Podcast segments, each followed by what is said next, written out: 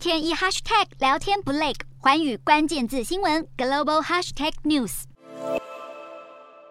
军乐声响起，法国总统马克宏站在北非国家阿尔及利亚的独立战争烈士纪念碑前，似乎在思考如何修补法国殖民阿尔及利亚期间留下的种种创伤。马克宏二十五日率领七名部长在内共九十名法国官员的浩大阵仗，到访曾在一九六零年脱离法国一百三十二年殖民统治的阿尔及利亚。这趟为期三天的访问，目的之一就是要缓和法阿长年以来的外交紧张，并重启双边关系，修复两国复杂的共同历史记忆。除此之外，两国领袖在阿尔及利亚总统府进行双边会晤时，还谈及未来展开军事、能源与经济等领域合作的可能性。对此，阿国总统塔布纳也抱持着乐观的态度。外界分析，马克宏此行的最主要用意，其实与两国战略合作和共同的政治需求更有关系。因为中国与俄罗斯近几年来不断在非洲扩张区域影响力，对西方国家的利益已构成相当程度的威胁。另外，阿尔及利亚还是全非洲第一大、全球前十大的天然气生产国。这对企图减少仰赖俄国能源的欧洲来说格外重要。不过，法国政府还特地为此表明，天然气并不是本次访问的目标。另外，最近寻求与非洲国家合作的欧洲国家不只有法国，德国外长贝尔伯克也在二十五日到访北非摩洛哥，并和摩洛哥外长商议强化合作，为欧洲与摩洛哥外交关系开启全新的篇章。在当今日益动荡的国际局势之下，拥有丰富矿产与天然气等发展潜能的非洲，也很快成为西方国家与俄中之间